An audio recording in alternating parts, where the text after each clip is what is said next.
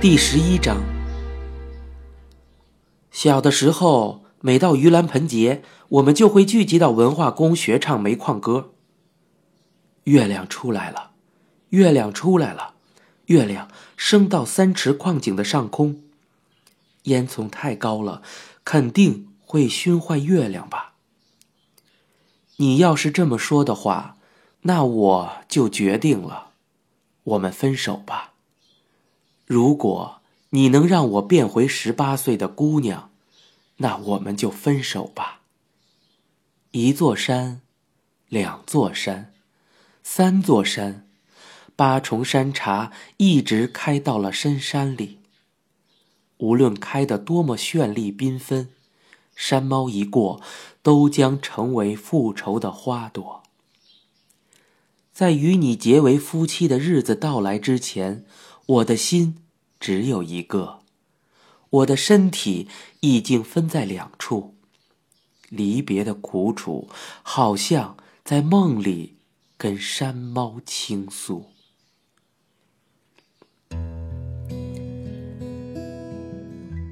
这是一首繁重的劳动中诞生的劳动歌。城市里的人看不起矿井里的矿工，矿工又看不起用船运输自己挖煤出来的煤炭小工，小工又看不起编自己脚上穿的草鞋的手艺人。这些无聊的歧视，无论在哪里，在哪个时代都存在。人就是这样。部落里不是同一类的人，只有贫困。没有职业，没有智慧，没有爱情，这是一个充满歧视的世界。从出生起就背负着沉重的负担，我们不能去依靠神灵，平等怎么可能存在？与其依靠神灵，还不如我们一起唱歌、跳舞、饮酒。既然我们无论如何都得辛苦的工作一辈子。那我们就来嘲弄一番所谓的神灵吧。一天二十四个小时，这对所有人都是一样的。让我们来流血流汗的工作吧，就这样吧。我越来越想自立，其他的朋友都萌发了性意识，只有我在这方面跟个小孩似的，根本不明白他们喜欢的是什么。不过，可能也正是因为如此。我没头没脑的觉得自己不能一直这样下去，所以一直在思考初中毕业后该怎么办。虽然我并不讨厌这个小镇，可是学会了思考之后，我注意到在这里存在着不好的价值观。这些大人们眼界狭窄，抱着无聊的歧视。想到将要这样一天天的在这里荒废掉，我就感到焦虑和恐惧。英国、美国的音乐不都是否定了这种小气的价值观了吗？他们不是在为此继续战斗吗？他们不是在为此发出哀叹吗？我开始憧憬着一些不太明白、糊里糊涂的事物。妈妈花了两万日元给我买了一把莫里斯吉他，于是我每天拼命的弹吉他，一直弹到手上长出了茧子。而且，妈妈每次去镇上都会给我买回来一张甲壳虫乐队的唱片。我觉得自己在给妈妈增加负担。妈妈每次给我买回某样东西的时候，我的心里都会很难过。自从我上初中以后，妈妈不再去饭店或司机酒店上班了，可能是她不想把青春期的我一个人扔在家里吧。妈妈开始在家里做一些手艺。往陶制碟子上贴图样。我最近刚让妈妈给我买了件防风的短外衣、金属球棒和对襟的毛衣。在荧光灯摇曳的光线下，妈妈用胶水把印有图案的贴纸粘到白色的碟子上。妈妈的手不巧，一不小心就会把贴纸弄皱，要失败好几次才能粘上去。我偶尔也会过来帮忙，而且我贴得快，干得也漂亮。我在自己的房间里听唱片的时候，小歇的时候，能清楚的听到隔壁房间里叠放碟子的声音，这让我心里特别的难受。有一天，妈妈在自己房间里工作的时候喊我：“你帮我读一下这个。”他递给我一个红色封面的小册子，这是某个教会发行的性教育的小册子。妈妈递给我后，害臊的往碟子上贴着贴纸，而我也害臊起来，马上拿着册子回到了自己的房间。为什么天是蓝色的呢？白云在天上飘动，夏天的阳光普照在操场上的每一个地方。现在是升二年级之前的暑假。三年级那些可怕的师兄在县大赛上的第一场比赛中就输了，现在已经退役了。我们终于可以愉快的打棒球，或者说，终于可以打棒球了。我们以前曾经被师兄在眼皮上涂过镇痛剂，也曾经往裤子里塞过鞭炮。我们被他们打得那么惨，还被命令去偷女生的灯笼裤。不过，我现在觉得幸亏当时没有退出棒球队。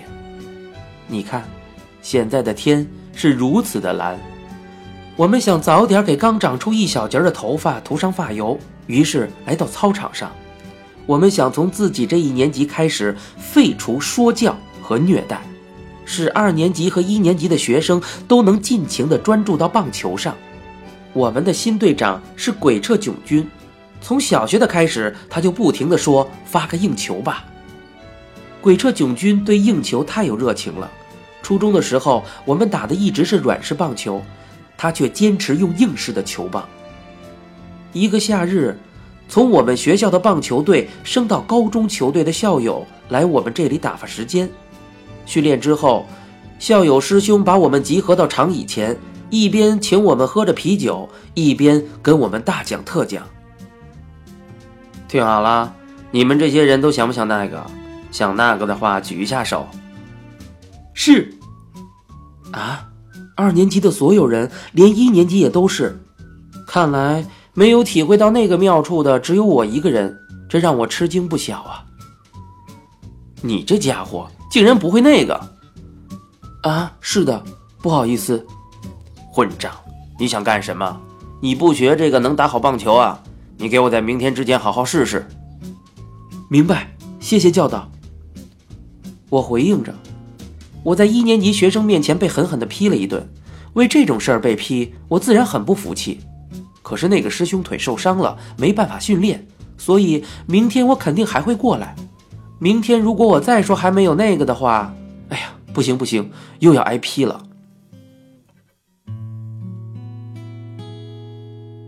可是这个时候我还什么都不懂，不知道那些人为什么要谈论这些事儿，要谈论田径队的女生胸有多么的大，她们的背心有多么的性感，这些事儿有什么好玩的呢？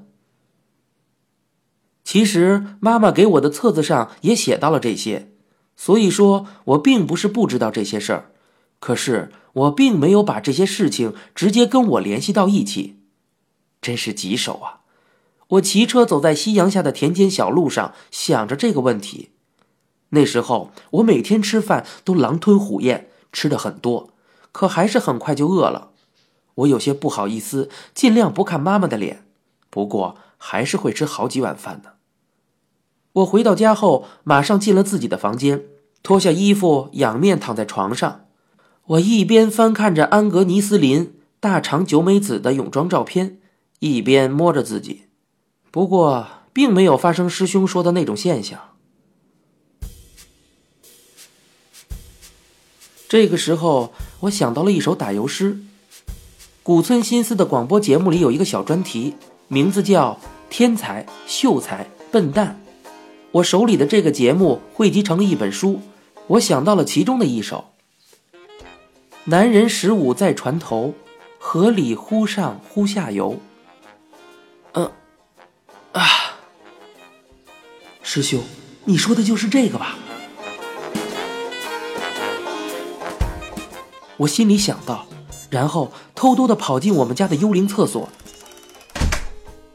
用手指擦干净后，我决定在现场再验证一回。于是又一次站到了船头。我感觉这件事儿妈妈应该不知道，可是几天之后回到家里的时候。我发现桌子上放着一个装着纸巾的盒子，我羞愧的无地自容。上了初中以后，球队的练习加强了，现在春假和暑假，我都不再去小仓的奶奶家了。祝峰的姥姥家，我则偶尔在放学的时候顺便骑车去看看。姥姥正一个人在厨房里吃晚饭。我觉得现在的姥姥跟卖鱼的时候比起来，身体已经缩小了。煮竹笋或是煮茄子，姥姥每顿都是吃这些东西。我打开保温桶一看，里面有变黄了的米饭。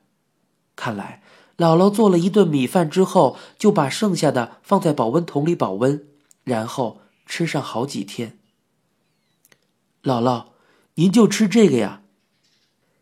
一个人嘛，将就点就行了。我能闻到变质的米饭有膏药的味道。烟囱太高了，肯定会熏坏月亮吧？歌里唱的这种情况已经一去不复返了。现在不再有烟从矿井的烟囱里往上冒了。现在的小仓的炼铁厂的大烟囱也不再冒烟了。矿山关闭了，锅炉也封了，我记忆中的那两根烟囱也不再像过去那样冒烟了。大人们制造出来的这些东西，看到的东西，在我眼里都显得很凄凉。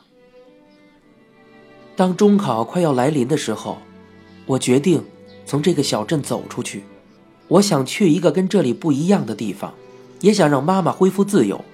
这两个信念的分量相同。支持着我努力学习，我不打算就这样跟大家一起升入当地的高中，哪里都可以。那个时候有一本参考书的末尾有一个专栏，专门介绍特殊的高中。我从中了解到大分县有一所美术高中，可以去那里。我当时这样想到，我并不是因为那是一所美术学校而选择了那里。我做出的这个决定的最大理由是那所学校是公立的，我的首要目标是离开家人一个人生活。秋虫开始鸣叫的季节，我跟妈妈说了这件事。当时电视里正在播放描写初三学生的三年 B 班的金巴老师。这是你的决定，照做就行了。你一个人生活没有问题吗？妈妈冷静的问道。嗯，我会努力的。早上起得来吗？嗯，能起来。我不知道哪种想法才是对的，是扔下妈妈，让她一个人难过的生活，还是必须让妈妈恢复自由身的信念？听到我这个情况，爸爸的反应跟妈妈不一样，他显得很高兴。小子，这可是件好事哦！我也正想着让你这么做呢。男子汉就要早点出去闯荡。